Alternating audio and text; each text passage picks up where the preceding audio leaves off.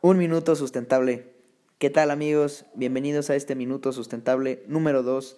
El día de hoy les quiero compartir un pensamiento que me ha estado rondando en la cabeza para ser honesto y es justamente que no se olviden de sonreír el día de hoy. Recuerden que la sonrisa siempre refleja el éxito que tenemos y refleja también lo que pensamos de nosotros mismos.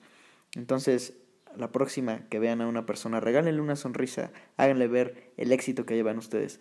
Recuerden que una persona sustentable es lo mismo que una persona exitosa.